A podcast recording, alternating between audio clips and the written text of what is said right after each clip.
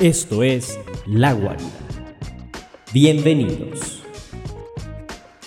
¿Qué tal, queridísimos vigilantes? Bienvenidos nuevamente a esta Honest Review de La Guarida. Ya, ya sé, ya sé, nos, nos ausentamos un par de semanitas, por ahí un problemita con nuestras agendas, que de hecho no les debería ser raro, yo se los advertí que podía, podía complicarse esta misión no tan imposible, pero estamos de regreso, yo soy Jonas Alcaraz. Y yo soy el Paja Navarro. Y vamos a continuar con la serie Loki y en esta ocasión vamos a revisar un poquito acerca de los últimos tres episodios que justo, justo caen en la mitad de la serie y que pues ya nos adelantan un poquito de cómo va a terminar esta historia de Loki. We have a saying in Asgard, where there are wolf's ears, wolf's teeth are near. It's a trap. He's lying. Just playing games. Serie que después de tres episodios ha tenido claros oscuros de la trama, la dinámica y por qué no cuestionar las series como tal de Disney. Pero creo que en términos generales ha cumplido a secas esta serie en comparación de sus dos predecesoras. Y como bien lo mencionas, es la mitad de esta, este arco de Loki que eh, pinta para cerrar bien pinta para cerrar prometedor y que va a ser un Nexus, ahora sí valga la redundancia de la palabra, para Thor 4 y si me apuras para la tercera de Atman y de, Whisper, no sé cómo se va a llamar, no recuerdo, la tercera parte de Atman, creo que es un Quantum buen, Mania. Un buen preludio para lo que se ven en esta tercera también de Atman. Sí, fíjate que eh, más allá de... Lo hablamos en su momento, ¿no? Para mí y creo que para ti, e incluso también lo hablamos con Isaac, que en esta ocasión no pudo acompañarnos, ya, ya se las verá con nosotros. No, esperemos que esté de regreso para, para los últimos dos episodios de, de, Loki. Lo hablábamos, ¿no? WandaVision y The Falcon and the Winter Soldier se sentían más como series de transición de los mismos personajes, es decir, ya los conocíamos, sí, pero no los conocíamos con roles protagónicos. Y como ya empieza la fase 4 de Marvel o ya está en marcha la fase 4 de Marvel, ya vamos a tener nuevos protagonistas. Entonces tenían que darles, como pasarles esta estafeta de nuevos protagonistas. Con Loki la cosa se siente muy diferente. Con Loki, pues Loki ya existe desde Thor, desde la primera de Thor lo conocemos, que es 2009, 10, cuando mucho. Y pues al actor, y bueno, más bien al personaje, no teníamos que conocerle mucho más. Pero ¿qué está pasando con esta serie? Que precisamente nos está dando estos precedentes, como bien mencionas, Paja. Y eh, la cosa interesante es que vamos, estamos viendo como los primeros glimpses, como estas pequeñas migajitas acerca de todo lo que, lo que se va a encaminar en la fase 4. Y más allá de, de Quantum Mania de Ant-Man and the Wasp, también creo que están anticipando mucho eh, la nueva película de Doctor Strange in the Multiverse of Darkness. Todavía no sabemos mucho acerca de la tercera entrega de Spider-Man, pero si sí entran los multiversos, pues también estará anticipando lo que suceda con, con Spider-Man. Y me atrevería a decir que va más allá, pues.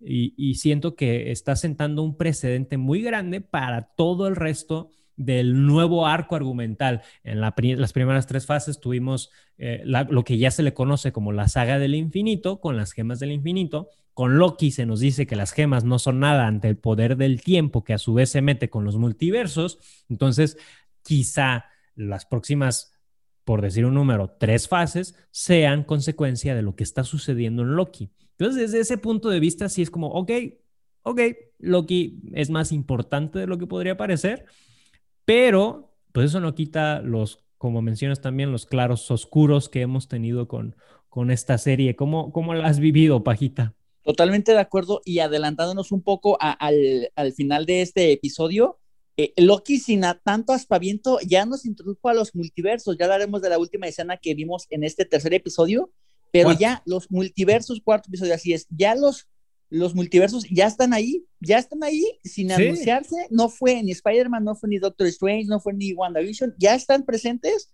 a menos que se la saque de la manga feamente después de esta serie. Que sea otro síndrome Pietro Máximo. Así es, ya hay varios Lokis y desde la aparición de este Loki mujer que corresponde al nombre de Sylvie, que eh, en una historia resumida que eh, eh, recientes semblanzas con la actriz Sophie De Martino, no sé si lo pronuncié bien, pero es ella, le preguntaban su personaje qué era, si era Loki mujer, si era por ahí un personaje de Enchantress, ella decía que no, que era un personaje creado para la serie que tomaba, sí, características de otros personajes femeninos del cómic, pero que era un personaje pensado exclusivamente para el arco argumental de Loki. Sin embargo, ahí está, para los ojos del cuarto episodio que vimos ya es eh, la Loki mujer, entonces es un multiverso sí o sí en la serie de, en el, en el multiverso, en, la, en el universo del DC Universe, hoy nomás del... Hoy nomás. Hoy nomás estoy muy perdido del MCU, entonces ahí está precedente. En lo personal, el tercer episodio, el que vimos hace un par de semanas, fue bastante aburrido, pero necesario para explicar quién era, de dónde venía y a dónde va esta esta denominada Sylvie. Me ha gustado la serie a secas, sí mucho más que las pasadas, pero creo que eh, para hacer seis episodios, y pongo la referencia, el tercer episodio fue malo en comparación de lo que fue en su momento Daredevil, que eran, creo que si mal no recuerdo, 10, 11 episodios, y ahí no había un solo episodio malo. Entonces, ahí sí pongo esa comparación. Siento que para hacer muy pocos episodios, las cuestiones de relleno son muchas. Es que eh, pasa, creo, ya lo hemos hablado varias veces, el tema de que nos están presentando más que una serie, una película larga. Entonces, cuando presentas una película larga, seguramente hay escenas que salen sobrando. Y en este caso, pues quizá el 80% de las escenas del episodio 3 son las que salen sobrando. Entonces, en este momento te pones a pensar, quizá el episodio 3 no debió existir, ¿no? Eh, digo, a lo mejor siendo muy, muy, muy tajantes, pero pues, sí va por ahí. Que, tenga tantos altibajos sí nos hace pensar, por lo menos a mí y, estoy seguro que a ti también, nos hace pensar que hay un tema ahí de escritura en cuanto a, a, la estructura de las historias que nos están presentando. Yo lo he sentido igual que tú lo mencionas. Ahora, mencionas un punto muy, bien interesante que es cuál va a ser, más bien, si en algún momento van a sacarse un as bajo la manga y ah, todo fue broma y no existen los multiversos, como ya salió un poquito en el cuarto episodio con, con la presencia de los guardianes del tiempo, no me sorprendería, pero sí siento que estarían desperdiciando muchísimo la historia que se nos está presentando hasta este momento y que ese as bajo la manga de verdad tendría que ser muy absurdo, porque como bien lo dices, ya están ahí los multiversos. O sea, ya nos los presentaron, ya nos explicaron incluso de formas muy sutiles, pero ya nos explicaron cómo funcionan. Y justo en esta escena, eh, después de los créditos del cuarto episodio, justo ahí, y también, de hecho, en el primer episodio, se nos dice que existen varios multiversos y que hay infinidad de, tipos de Lokis. Eh, Sylvie, según esto, es, es una, una variante de Loki y también el mismo cuarto episodio nos presenta como esta historia breve de ella cuando es eh, capturada por, por agentes de la TVA, cuando está ella como niña jugando. Entonces, o sea, sí o sí hay multiversos. El tema acá es si sí son multiversos, ¿no? Después de lo que sucedió con Pietro en, en Wanda, WandaVision, pues ya nada, nada nos sorprendería mucho, ¿no? Sí, también hay temas ahí pendientes eh, de realmente quién es el villano tras estos eventos. Me atrevería a decir que el viñayo principal o a los ojos de todos es eh, esta especie de sargento teniente juez Rabona, que a mí en lo particular se me hizo raro que siendo una niña Silvi la dejaran escapar tan fácilmente. Es decir, yo creo que la dejaron escapar con cierto propósito de generación de algo o sí o no, porque también, también hay mucha inconsistencia en muchas de las cosas que se nos han presentado a lo largo de la serie. Esa es una de las grandes inconsistencias. Lo, lo, que hablábamos antes de empezar a grabar, espero que nos expliquen por qué eh, capturaron a Sylvie en su momento cuando era niña. Si no lo explican, tampoco es que me sorprenda tanto porque eso ha estado haciendo Disney con estas últimas series de Marvel.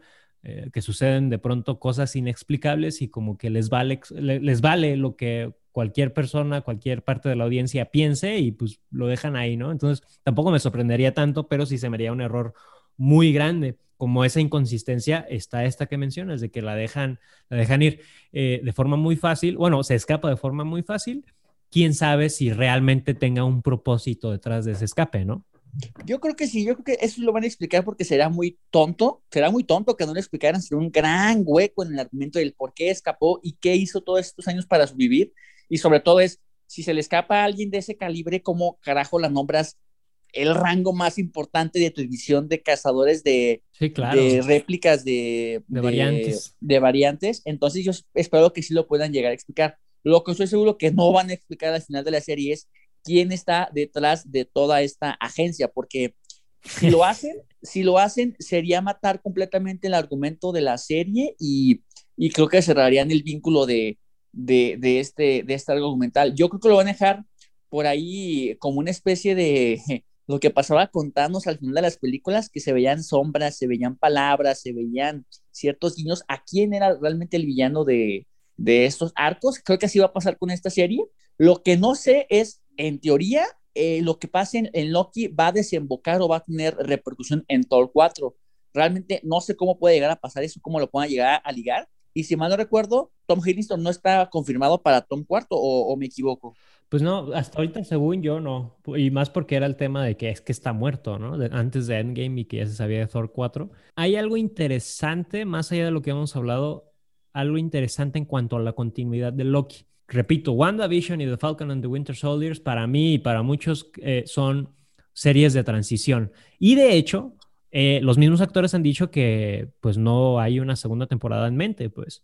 O sea, fue esto y se acabó. ¿Qué significa? Pues fueron sus películas, ¿no? O sea, fue su primera película. Lo ¿Y dicen qué pasa? Antes, lo dicen antes de que sea éxito. Estoy seguro que lo decían sin saber cómo iba a recibir el público la serie. Pues es que el tema con WandaVision es que, es que esta Elizabeth Olsen lo dijo hace unas semanas cuando se estrenó Loki. Entonces, según ellos. No estoy tan seguro. Ahora, el tema, más allá de eso, es que a Loki precisamente sí le veo cierta continuidad. Todo el tema, precisamente la aparición de la TVA, y cómo se han manejado las narrativas de, todos los episodios, a mí me hace recordar mucho a The Twilight Zone. No sé si llegaste a ver esa serie, La, Dimensión Desconocida, creo que la tengo. Ah, claro.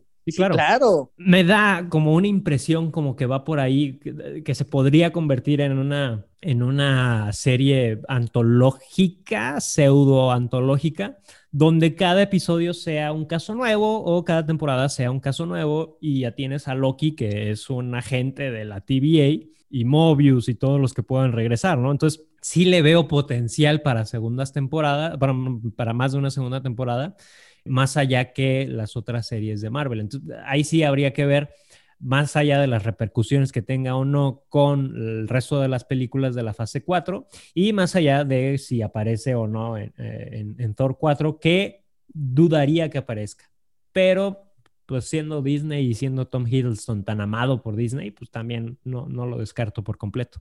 Sí, yo puedo asegurar que la figura de Thor va a ser eh, importante en la siguiente fase y por consecuencia también va a estar Loki, ya no necesariamente como el villano, sino como un aliado siendo en cuenta que pues este no es el Loki mal, malvado que vimos eh, desencadenar los eventos de Vengadores 1, ya es una variante que ya elige su, su, propio destino, elige de lado, digamos de alguna manera, bueno.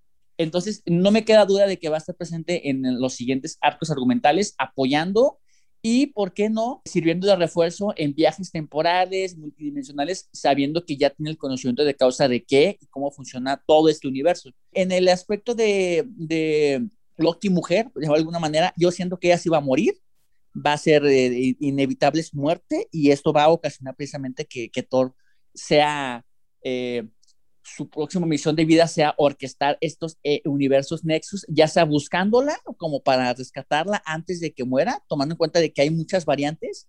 Entonces, siento que una segunda serie, un segundo arco de Loki va a ser uno, apoyar a estos nuevos héroes que puedan presentarse y o buscar una nueva digamos, motivación de ser y esta va a ser buscar a Loki a través de Loki mujer, a su contraparte, en los tiempos de antes de la destrucción de los mundos. Sí, ese es, ese es otro, otro tema con, con, con Sylvie, el personaje de, de, la Loki mujer.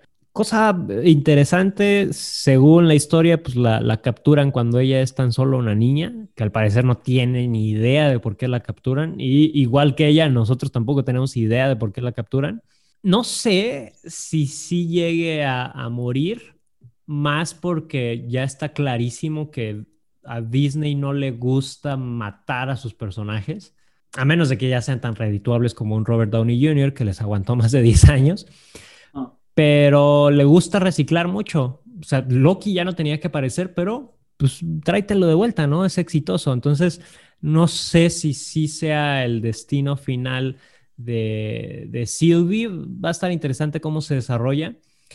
A mí me llama la atención cómo nos la han estado presentando y precisamente eso es, es uno de los, oscuros dentro de los claroscuros que le he visto a esta serie. No sé qué pienses tú, Paja, pero me, yo lo hablé cuando hablamos del primer episodio, yo lo hablé acerca de Loki. Loki, bien mencionas, ya no es el mismo villano. Pues de hecho, yo creo que ya no es villano, eh, el mismo que conocimos en, en, en, Avengers de 2012, ¿no? Que se supone que esa es la parte, la variante. Ya es completamente un antihéroe, por así decirlo, ya, ya como que se le abrieron los ojos de una forma quizá eh, muy repentina para mi gusto, pero cambió de polo positivo, de polo negativo a polo positivo en menos de cinco minutos y con solo una escena. Y no sé, para mí resulta un poco eh, inverosímil en cuanto al resto de sus apariciones en el universo. Con Sylvie me pasó algo similar.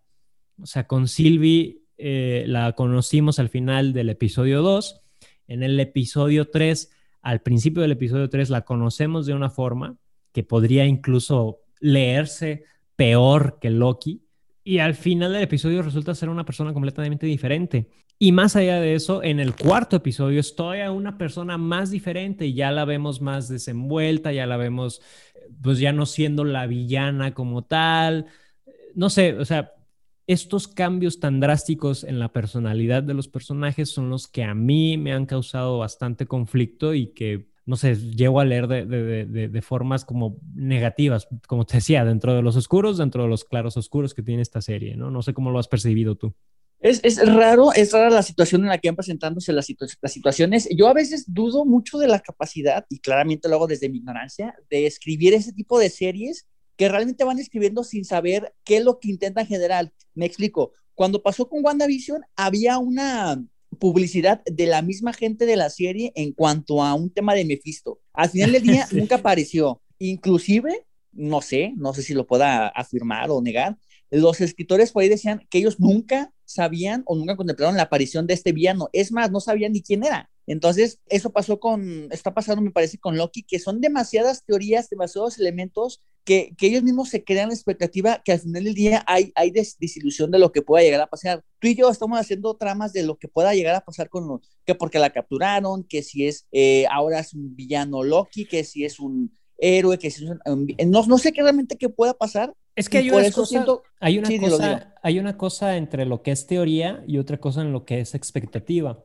En términos de guion, el guionista escribe y te tiene que dar, eh, de alguna forma, por llamarlo de una forma, pistas de lo que va a suceder al final. O sea, si, mmm, si, en una historia, eh, desde el principio de la, de, la película o del episodio, el personaje principal está insistente en que tiene que llevarse un paraguas, o, o, no tiene un paraguas y, y, lucha por comprar un paraguas, pues tú estás esperando en que en algún momento llueva, ¿no? Entonces, esa es la expectativa que el, el guionista debe sí o sí generar en, en, en, el, en, el, espectador. Que de ahí se lluevan nuevas teorías, eso sí, eso sí ya no es responsabilidad del, del, del completa del escritor, pero pasó con el episodio de WandaVision que yo sigo pensando, o de verdad nos quisiste ver la, la, cara de mensos o qué pasó. Si estás llevando a, una, a, un, a un actor como este, se me acaba de ir el nombre, el que salió de Pietro, Evans se llama. Evans Peters. Eh, Evan Peters. Eh, si lo estás llevando, sí o sí en tu cabecita estás maquinando algo. que estás maquinando? Que la gente empiece a teorizar. O sea, se me hace absurdo pensar lo que el mismo escritor, showrunner dijo, ay, nosotros no pensamos que fueran a teorizar tanto. ¿Cómo no?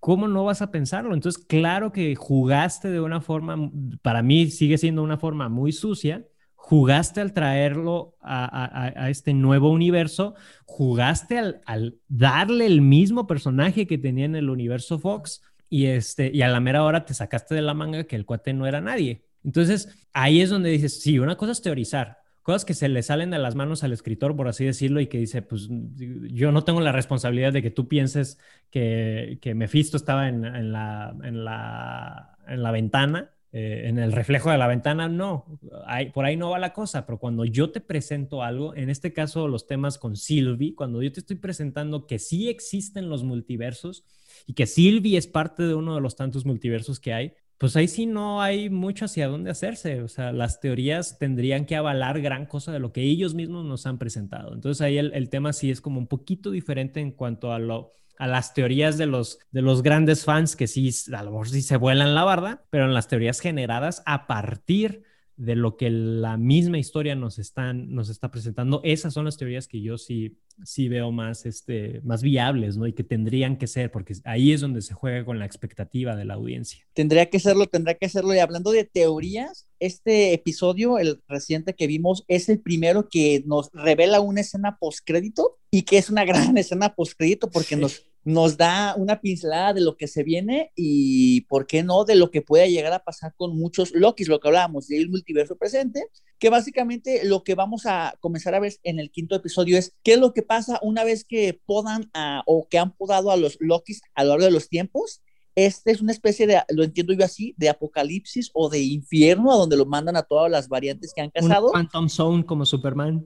Eh, más o menos. Entonces, yo, yo creo que va a ser un argumento del qué es lo que pasa ahí, cómo intentan sobrevivir o van a escapar. Y va a ser interesante ver qué otros personajes van a estar en esta, pues digamos, realidad. E, ese es, el punto, ajá. O sea, es, como todos los Loki, solo los Lokis están en, ese, en esa realidad. O por ahí este, el, el, Loki de Tom Hiddleston, por ahí se va a encontrar con Mobius y al resto que han podado. O sea, ese tipo de cuestionamientos son los que seguramente eso sería muy absurdo si no lo hacen. Seguramente en el episodio 5 o 6 lo, lo, van a explicar, ¿no? Lo van a explorar eh, mucho más allá. La pregunta del millón, y ahí, ahí difiere un poquito con, con, lo que comentabas hace rato de que no crees que haya un final eh, cerrado. No sé, me, me, me haría pensar mucho que fuera tan abierto como para que no sepamos exactamente quién está detrás de todo porque entran estas preguntas de los porqués, ¿no? O sea, si lo podas y no es para matarlo, sino para mandarlo a otra dimensión, ¿por qué? ¿Quién está detrás de, estas personas? ¿Quién está detrás de Rabona, por ejemplo? Lo mencionabas, ¿no? O sea, todos estos temas de los porqués son los que a mí también me causarían cierto conflicto si no es que llegan a, a revelar qué es lo exactamente qué es lo que está pasando a ver, a ver qué nos espera. Bueno, recordar que la serie ya está por terminar los episodios. Y si mal no recuerdo, la serie, la serie que le sigue es Ojo de Alcohol hasta noviembre. Es decir, ya es un argumento completamente diferente a esto. Y lo que podamos llegar a ver al final de, de Loki, pues vamos a verlo repercutido hasta, pues, ¿qué será? Hasta pues, podría, podría ser en Spider-Man. Podría ser.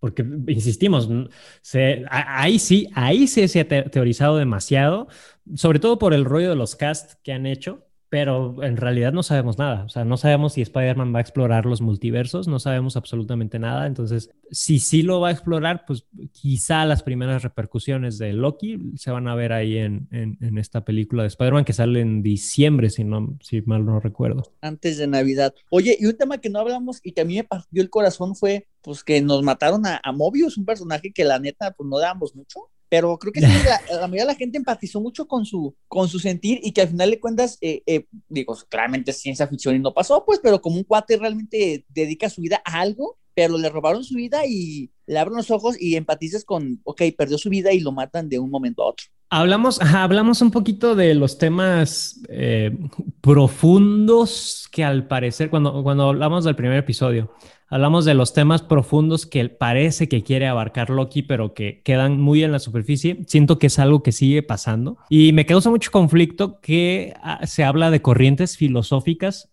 muy en específico del narcisismo. Y mi conflicto eh, meramente es narrativo. Todos sabemos que Loki es, es narcisista, ¿no? O sea, sabemos que no, no cabe duda, pues. Y este, el tema acá es que, pues, él es asgardiano y las corrientes filosóficas de Asgard, pues tendrían que ser distintas a las corrientes filosóficas de la Tierra, ¿no? Entonces él mismo, por ahí en una escena, no recuerdo con quién voltea y le dice, soy narcisista. Y es como, ok, pero para empezar, Narciso viene de la mitología griega y tú eres mitología nórdica, entonces nada tiene que ver. O sea, es, este mito no existe en tu mitología. Eh, la, la, filosofía eh, terrícola no debe, hablando narrativamente, debería ser diferente a la filosofía eh, asgardiana. Entonces, pues a lo mejor no me digas que eres narcisista, nada más explícame cómo eres, ¿no? Te amas a ti mismo, por reducirlo de, en gran manera. Pero el tema, el tema que yo he tenido mucho conflicto es precisamente eso. O sea, normalmente una producción sí busca hablarte de algo más profundo que la historia misma que te están presentando, pero acá siento que fue al revés. O sea, acá como siento que de pronto fue como, oh, queremos contar esta historia. Ah, para que sea más, más interesante y sea más profunda, hay que meterle esta filosofía y hay que embonarla ahí como sea que funcione. Y pues sí funciona, pero de formas muy forzadas, pues ese es mi punto, que como que quieren, quieren exponer un punto, pero lo hacen de forma muy forzada y de formas incorrectas en términos narrativos y que no son necesarias además, ¿no? Eh, siento que caen en el mismo juego sucio de lo que realmente significa la filosofía o forma de vida de, de, Loki en esta serie. Son uno de los tantos conflictos que tengo y hablando precisamente de Mobius, como todo este conflicto en cuanto a su propia existencia eh, que él cree que fue creado por los guardianes y que al final, pues no, o sea, los guardianes eh, los secuestraron, por, por, así decirlo, y eh, él solo era una variante más, que son las mismas variantes que él está intentando combatir. Y resulta que, pues no, que lo engañaron toda su vida. Y después resulta que, ok, le dijeron que los guardianes lo, fueron los que lo secuestraron y después resulta que los guardianes en realidad pues no, no existen y no son más que unos robotcitos. Entonces, ¿quién está detrás de todo eso y por qué? A ver, adelantémonos un poco y a, consecuencia o a expectantes de que faltan dos, dos episodios. ¿Quién crees que realmente sea el villano, y el villano, perdón. apuesta, apuesta de una vez, da, da nombres, porque tal vez en el siguiente episodio revelen más pistas y puede influir en tu respuesta. ¿Cuál ¿Cuál o quién crees que está detrás de esta organización y con qué motivos? Mephisto, no, no es cierto. Este, no, Mephisto yo creo que ya lo dejamos muy atrás, espero. Eh, hablábamos afuera antes de, empezar a grabar y creo que los dos concordamos en que podría ser, eh, y, por ahí ampliando un poquito más la expectativa, por ahí cuando en el primer episodio nos muestran esta pequeña animación de que nos explican qué es la TVA y cómo funciona y quiénes son los guardianes. Por ahí el aspecto de uno de los guardianes tenía el aspecto de, las historietas de este villano que, que, comentamos. Cuando salen los mecatrónicos, yo pensé que ahí iba a salir. Y no, los, de los tres mecatrónicos, creo que ninguno tiene el aspecto que esperábamos de este villano, pero precisamente podría ser por eso mismo, que lo estén guardando para, para hacer la cereza del pastel, ¿no? Estamos hablando de Kang, Kang, eh, que por ahí ya se ha previsto para que aparezca en, eh, en las próximas películas del universo Marvel. Ajá, se cree que va a aparecer en Ant-Man, se cree que podría aparecer incluso en la nueva entrega de, de, los, cuatro, de los Cuatro Fantásticos. No sé, e, esa sí es una teoría, no hay nada confirmado, por ahí creo que esta Sofía se llama, Sofía Di Martino, no recuerdo. Sí. Eh, creo que por ahí ella misma, según esto, dijo que, que no era Kang, también esta chava que interpreta a Rabona, eh, Gugu Ro, si es que lo mencioné, lo pronuncié bien, también ella dijo que no, que según esto Kang no está previsto para que sea el, villano de la serie, pero también nos han mentido muchas veces en la cara, entonces quién sabe si sí, quién sabe si no. Yo apuesto todo que va a ser Kang, que van a dejar la... ¿Apuestas todo? Sí, yo sí, yo, yo sí lo creo, porque realmente no veo quién más puede estar detrás. Piénsalo de esta manera ¿quién más puede estar detrás de cuestiones en el tiempo en universos? No hay otro villano de, de Marvel que se asemeje con esas características y qué mejor uno que lo van a empezar a introducir a partir del siguiente, bueno, dos años, en el 23 viene, viene la tercera parte de Ant-Man. Además de que es el villano principal, bueno, uno de tantos, pero uno de los principales de los Cuatro Fantásticos. Entonces, siento que es un eh, argumento perfecto para ir dejando pistas de, de, de Kang, de cómo él pues ha existido a los, en los tiempos, De cómo en funciona, claro. universos, cómo funciona y, y sobre todo eso, que te explica bien la existencia de multiversos, de viajes en el tiempo y cómo funciona eh, a grandes rasgos este, este mundo, estos mundos, estos tiempos, para que al final del día, cuando ya llegues en un Ant-Man 3 o Cuatro Fantásticos, sepas que este tipo de cuestiones existen y te la van a plantear ya con rostro en, en Ant-Man 3. Yo lo que creo que va a pasar, o Loki va a seguir eh, vivo, va a ayudar, fíjate cómo me adelanto tanto al tiempo. Sí, ¿no? Ya, Va a ya seguir estás en la vivo. fase 5. va a seguir vivo, va a ayudar a los Cuatro Fantásticos, va a aparecer en Ant-Man, etcétera, etcétera. Y de esto estaremos hablando ya en cinco años, como mi argumento fue válido y certero. Ahora, eh, eh, es, es- es- ese es, es un, un- tema bien interesante. Insisto, estas sí son teorías por completo porque no hay nada confirmado.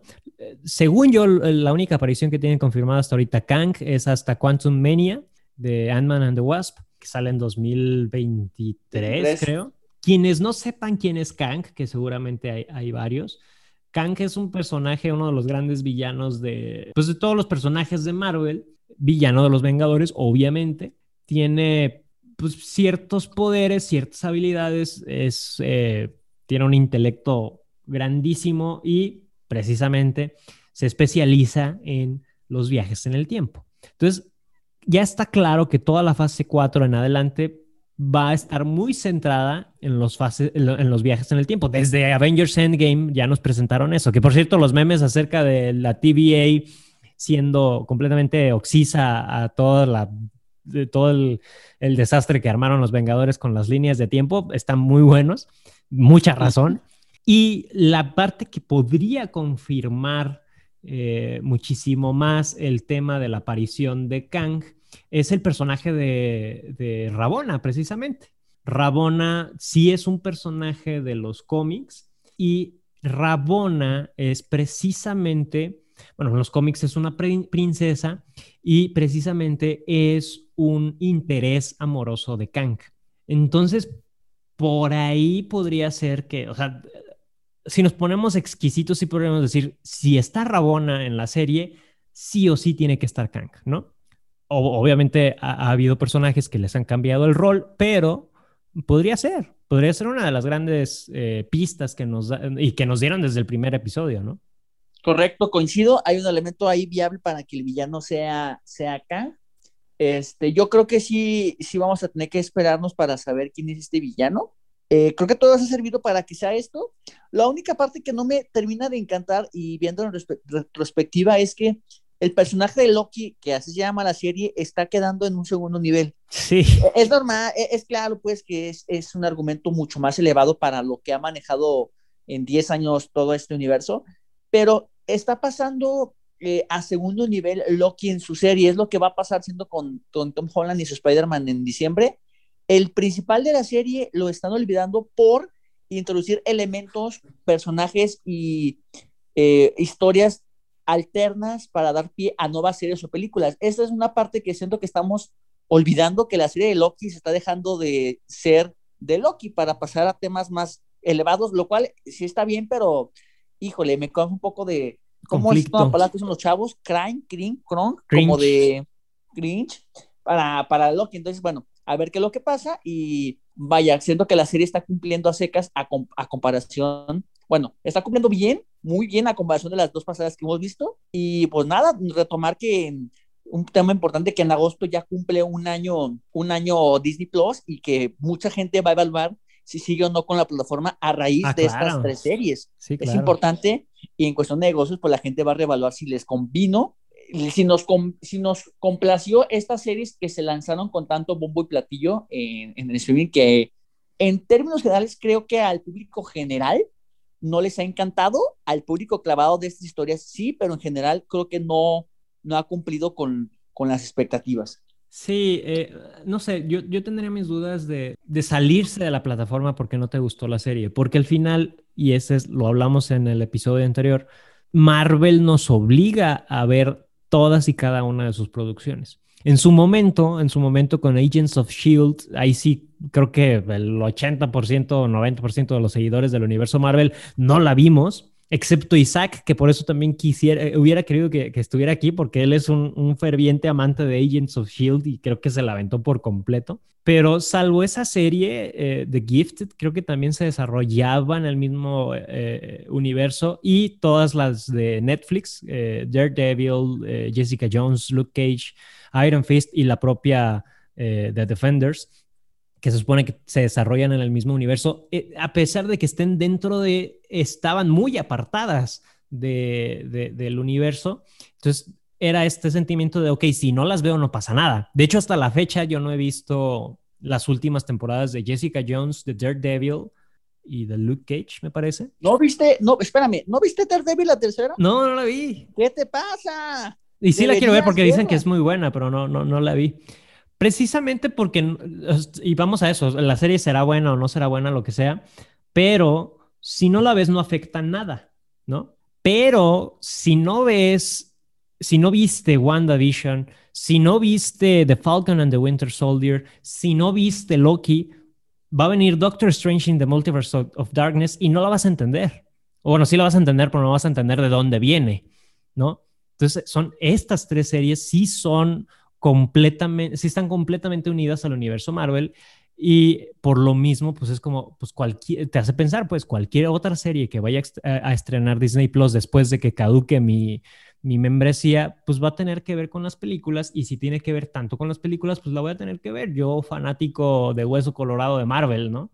A ver, paréntesis, ahí en lo que dice es importante mencionar, eh, yo sí me eché las primeras dos, tres temporadas de Agentes de Shield y algo que, que, me hacía notar en su momento mi novia es que al inicio de Vengadores 2, si mal no recuerdas, la primera escena es los Vengadores eh, recuperando, creo que es el... El cetro. El cetro, que llegan a un lugar, no sé, no recuerdo qué parte es, pero ya está una organización formada con el Barón Stroker y demás personajes. Ahí tú como espectador general dices, ok, están recuperando algo, pero no me queda claro de quién, qué tienen. Ese arco argumental Correcto, ese, ese arco argumental se desarrolló en la segunda temporada de Angels Todo el Barón Stroker salió en esa serie, entonces, si bien no era importante o trascendental verla para entender la película, la gente que conocemos el trastorno de esta historia sí abonó para ver, ah, ok, pasó esto porque viene esto. Siento que eso se va a multiplicar o exponencialmente va a ser 10 veces con lo que están ligándose a, las historias. Obviamente la gente de, de, Marvel y Kevin están ligándolo para que no te dejes de ver las películas y el gancho sea el puente de las series, pero sí es importante ver las series para entenderle y emocionarte y capturar toda la esencia que están intentando contar en esta narrativa que ya no es una película en una serie, ya es toda una continuación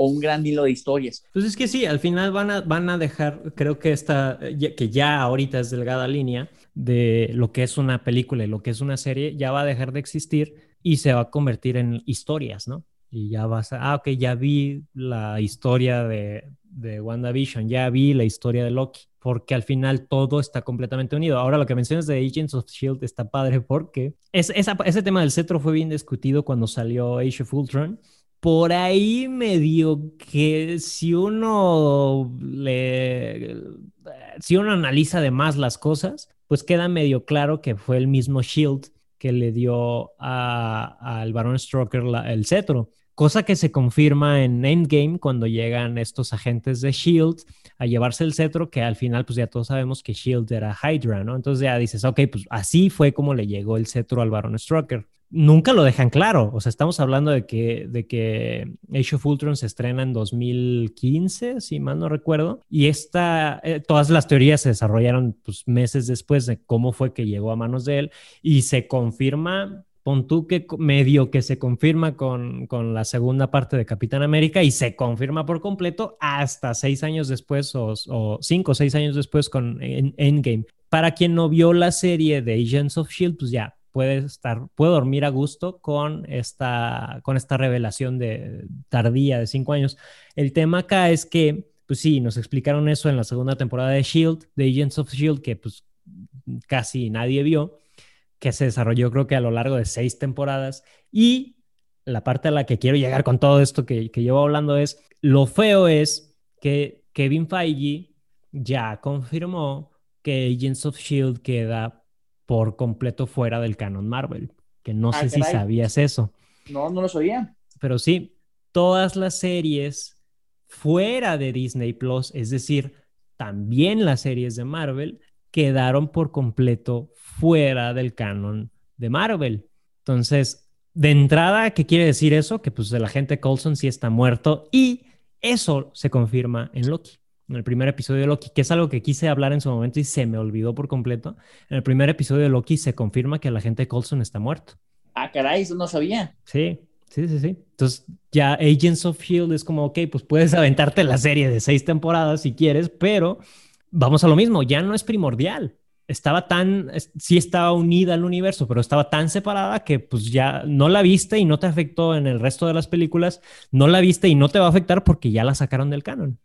No, no lo sabía, no lo sabía. Eh. Estás en shock, no tengo la cámara para ver tu cara, pero me imagino. No, no sabía y tiene una cierta lógica porque en la semana se rumoraba, claramente hago el énfasis de que es rumor, de que en la serie de Ojo del Halcón de noviembre iban a introducir, el personaje de Daredevil de Matt Murdock. El mismo actor lo iba a interpretar, pero dadas las circunstancias reveladas en este instante, pues me queda claro que sería sí el mismo actor, pero otro, no sería el mismo que vimos a partir de la serie 3, que está en un convento y la... Exacto. Y demás cosas. Entonces, no, sé qué pensar, no sé si es bueno o malo, siento que la, la, forma fácil de solucionar de Kevin, de Kevin para, ok, sí rescato el personaje, pero no me meto en broncas de líos argumentales de, pero ¿qué pasó si acá? Ok, rescato lo esencial del personaje, lo moldeo a mi modo y creo que todos felices y contentos.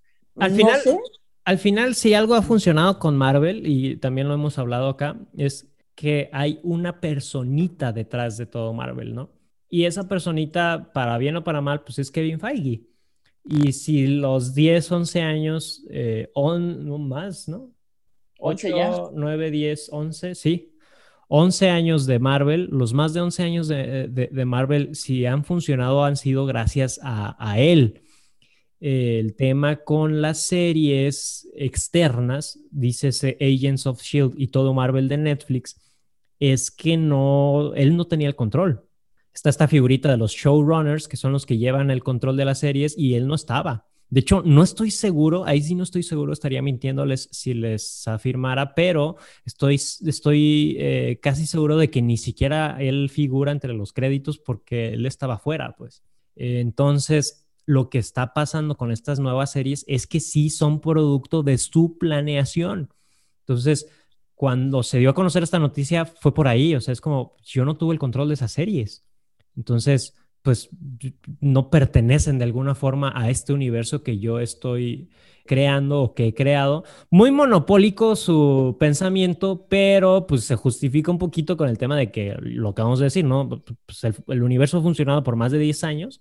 Entonces, pues algo, algo tiene el cuate que lo hace bien, entonces tampoco es que le podamos discutir tanto su decisión de haber sacado tal o cual serie del canon. Estoy en shock, eh, pero la situación fácil que hace Kevin Fake, sin embargo, no sé si vaya a funcionar a manera de fanáticos. Yo hubiera querido que siguiera continuando con todas estas historias, que al final de cuentas las uniera, pero, pero pues bueno, creo que es una, es una decisión más de negocios que de, ah, claro.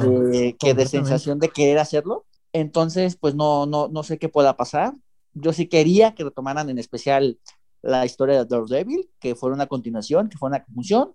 Me queda claro que ya no si lo rescatan va a ser un personaje diferente, va a Pero si es el mismo actor es ganancia, por lo menos, porque la verdad es que Charlie Cox lo hizo muy bien y para mí es muy buen Daredevil. No hemos visto más que a él y a, y a este Ben Affleck y la verdad es que lo hace millones de veces mejor que Ben Affleck.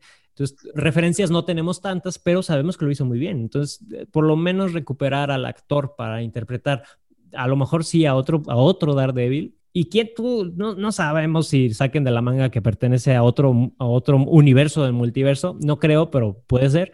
Pero por lo menos recuperar al actor eh, va bien, pues. Eh, para mí sería buena decisión. No está nada confirmado, pero es una, una teoría, una teoría grande. No está confirmado, ¿verdad, Suño? No. Son rumores. ¿Quién, perdón? ¿Quién?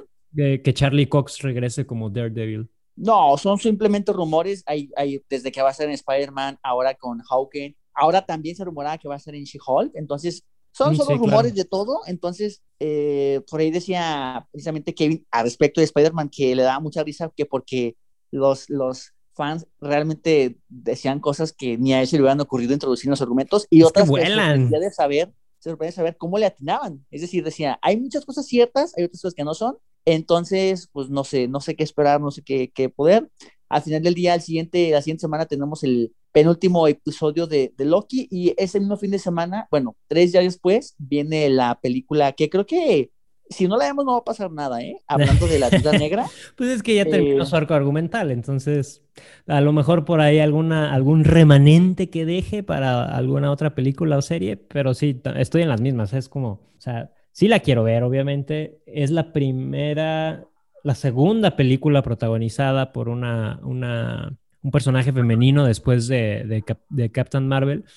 Eh, y más hablando de Viuda Negra, que sale desde Iron Man 2, es de las más veteranas del universo. Por fin llega su película, por eso mismo la quiero ver, pero tengo este mismo sentimiento de, pues, quién sabe qué voy a ver, ¿no? Es como, si la veo bueno, si no, creo que no va a pasar nada.